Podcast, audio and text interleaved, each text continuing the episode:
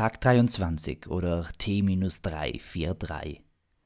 Schlechter Humor ist eines. Darin kenne ich mich ja aus und dafür kenne ich genügend andere Menschen, die einen solchen mit mir teilen. Teilweise zum Leidtragen anderer Mitmenschen.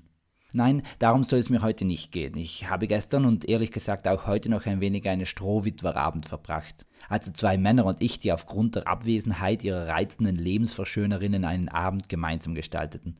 Und dabei sprachen wir natürlich über dies und das und jenes, solches, anderes, er, sie, es, ostmustissend oder ähnliches.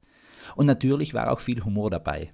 Ebenso Rumor, weniger Erbarmen, also hebräisch das Rumoren der Gedärme oder Innereien. Nein, Humor.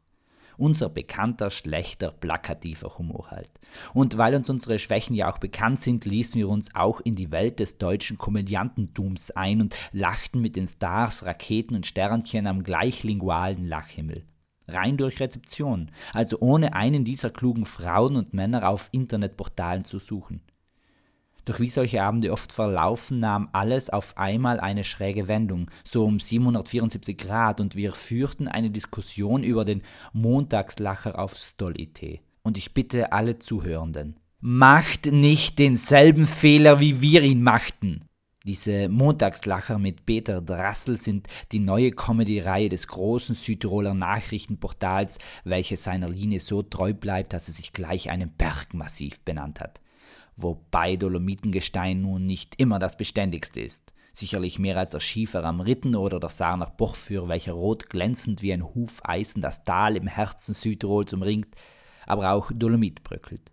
Dieser Montagslacher, nein, diese Montagslacher sind wirklich und einfach schlecht. Besonders nach dem, was eigentlich schon alles geboten wurde im hiesigen Lachmuskelstrapazierstadel. Vorgänger dieses Formates war ja die Wöchenschau. Und nicht zu vergessen sind die ehemals unglaublich lustigen Comedy-Rubriken im Radio Südtirolerisch leicht gemacht. Was haben wir da gelacht? Ich zumindest. Und ich kann es auch heute noch, aber nicht über den Peter. Nichts gegen ihn, er wird sicher gerne Witze erzählen. Aber in diesem Format? Nun, ich will mich hier auch nicht als Spaßguru aufspielen, denn über meine Witze lacht auch nicht jeder und jede schon sehr selten. Somit mache ich es heute kurz, wünsche allen einen schönen Samstag mit der Tageslektion. Wer sein Leben anlachen kann, darf auch mit Stolz weinen. Peace, Amen and out.